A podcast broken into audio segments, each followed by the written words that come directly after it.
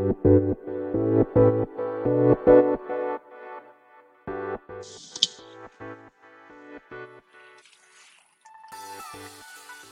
い、始まりました。本を読んでは独り言ラジオ。私、変な髪型をしたポンコツ薬剤師こと町田和俊でございます。はい、というわけでですね、今日も読んだんだか読んでいないんだか、積んだんだか積んでいないんだかといった本たちの中からですね、一冊紹介して、ゆるーりと語っていきたいと思います。えー、本日ですね、お届けいたします本は、絵本ですね。絵本。えー、タイトルは、友達の印だよ。カレン・リン・ウィリアムズ、カードラ・モハメッド作、ダーグ・チャーカ、絵、小林葵役ですね。はい。こちら、岩崎書店から2009年9月15日第一釣り発行となっております。はい。では、いつものように本書と出会ったきっかけ、えー、そして本書の内容を紹介し、最後、独り言という3部構成でいきたいと思います。はい。では、きっかけでございますが、まあ、いつものようにですね、えまあ、絵本ですけれども、まだ、まあ、私の番組をですね、まあ、よく聞いてくださっている、えー、まあ、レビトの方はですね、えー、まあ、いつもの通りでしょと思うかもしれませんが、はい、その通りでございます。はい。こちら、図書館で借りてきた絵本でございます。釜石市立図書館で借りてきました。はい。えー、まあ、いつものようにですね、えー、タイトルと、まあ、翻訳されている絵本というところから、まあ、手に取ったというところでございます。えー、で、いつもですね、持ち上げております通り、別にですね、日本人作家の作品を、まあ、なんだろうな、手に取らないわけじゃないんですけれども、比較的翻訳された絵本を手に取る傾向にある私でございます。皆さんはこのタイトル、友達の印だよからですね、どんなお話をこう想像しますか、まあ、ちなみにですね、私は、まあ、このサムネイルにある絵を見ずに単にタイトルだけで選んだんですけれども、まあ、正直ですね、こういうお話だったのかという、いや、読んだ後のですね、読後感としてはそんな感じですね。はい。ということで、まあ、本書の内容を紹介したいと思いますけれども、こちら帯の文言、まあ、帯がついていたかどうかはわかんないんですけど、帯の文言は、あ、とか帯がないので、帯は保管されていないので、えカバーの内側ですね。カバーの内側に、えこの本を紹介した文言がありますので、そちらをご紹介したいと思います。板橋国際絵本翻訳大賞受賞作品。難民キャンプに暮らすリナとペローザ。二人の少女が片方ずつ見つけた一足のサンダルは、かけがえのない友情の証となったのでした。なぜ私たちみたいな子供を描いた本がないの？という一人の難民の少女の言葉をきっかけに生まれた物語。は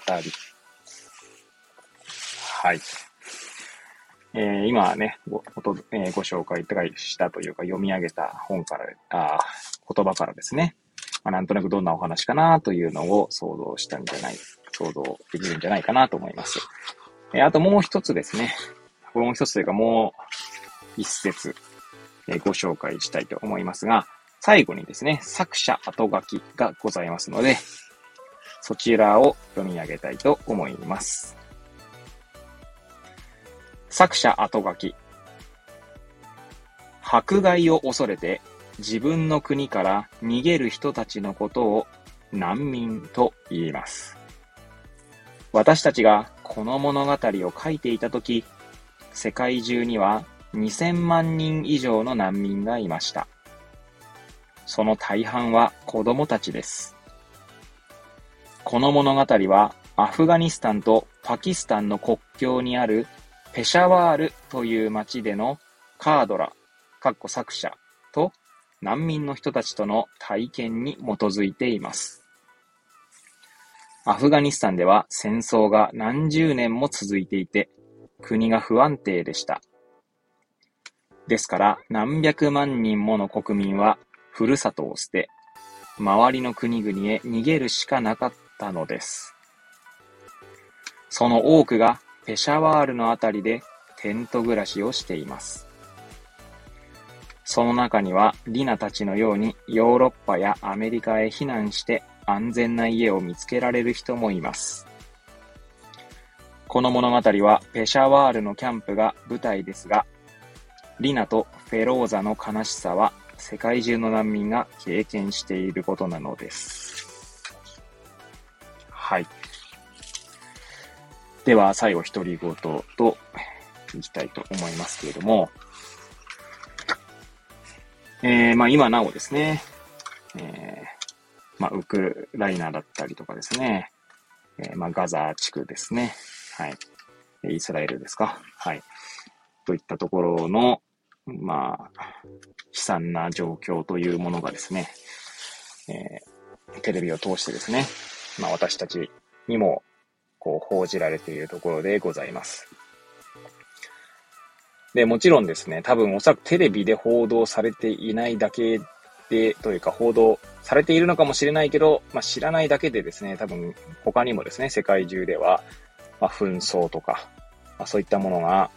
まあ、他にもあるんだろうと思います。まあ、私自身はですね、そこを全部こう知っているわけではないので、まあ、軽はずみなことは言えないですし、まあ逆に言えばですね、日本という、まあある種平和な国で、まあいられる、まあ、幸せも噛み締めつつですね、まあそういった世界の状況というものに、こう目を向ける必要があるなと、なんかこの絵本を読んでですね、思わされた次第でございます。はい。いやーね、本当に、まあなんかこう、まあ私みたいなですね、なんですね、そこそ日本で生まれてですね、まあ日本の外に出たことのない、えー、人間がですね、何かこう、もう言う、言う資格がないんじゃないかと思うぐらい、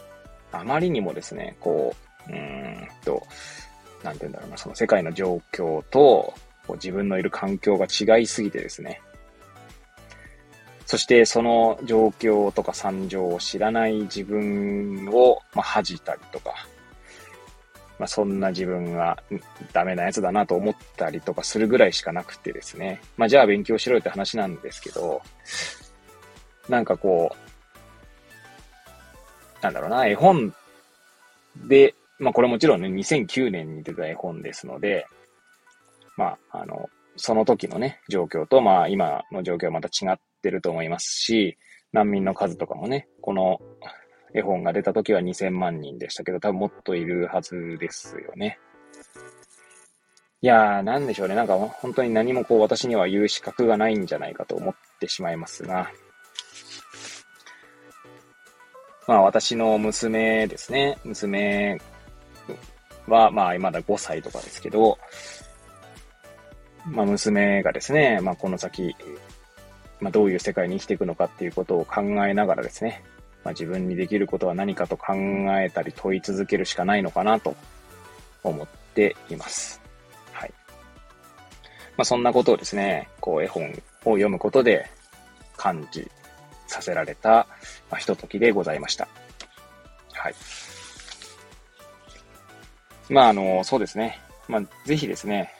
えー、この絵本も手に取っていただいてですね、えー、ちなみにこちらは定価が本体価格1600円プラス税となっておりますので、まあ、ご購入いただく、もしくは、え図書館でお借りいただく形でいいかと思いますので、まあ、ぜひ手に取って読んでいただければなと思います。はい。というわけで、本日は絵本、友達の印だよをお届けいたしました。くだらない私の番組ではございますが、また遊びに来ていただけると嬉しゅうございます。そしてそして、ノートの方でもですね、本を読んでは独り言ノートということで、えー、記事を毎日投稿しておりますので、そちらもお時間よろしければ遊びに来ていただけると嬉しゅうございます。それではまた次回お会いいたしましょう。ごきげんよう。